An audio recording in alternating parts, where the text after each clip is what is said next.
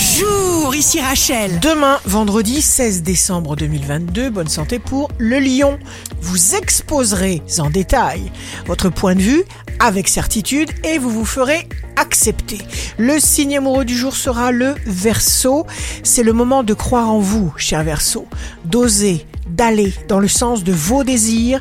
La situation va vous surprendre et vous illuminer. Si vous êtes à la recherche d'un emploi, les poissons, si c'est bon pour vous, cela se fera. Ce qui vous est destiné vous rejoindra.